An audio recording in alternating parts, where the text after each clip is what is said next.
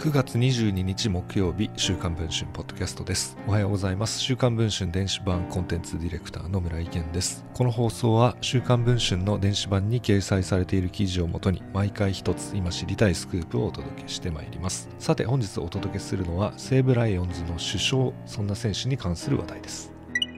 西武ライオンズの首相源田壮介内野手の妻で元乃木坂46メンバーの江藤美沙さんのインスタグラムに誹謗中傷のダイレクトメッセージが届き裁判所に発信者の情報開示請求をしたところチームメイトの妻だったことが「週刊文春」の取材で分かりました。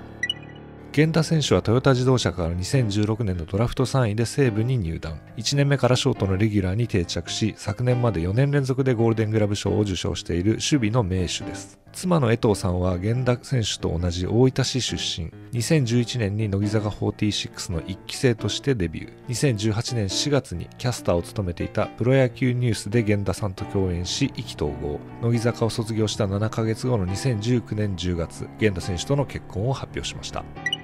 源田夫妻には今年1月長男が誕生。するとその後江藤さんのインスタグラムに誹謗中傷のダイレクトメッセージが届くようになったといいます。球団の関係者によると裏垢と呼ばれる匿名のアカウントから何十件も DM が届き内容も次第にエスカレート。身の危険を感じるようになった2人は弁護士に依頼をし裁判所に対して発信者情報開示請求を行ったといいます。その後裁判所の判断により開示された情報から DM の発信者はライバルにあたるチームメイトの妻だったことが判明したといいます。8月の下旬源田選手は選手やスタッフの前でこんなことされて許せないからと泣きながら訴えそのチームメイト自身もその場にいたといいます。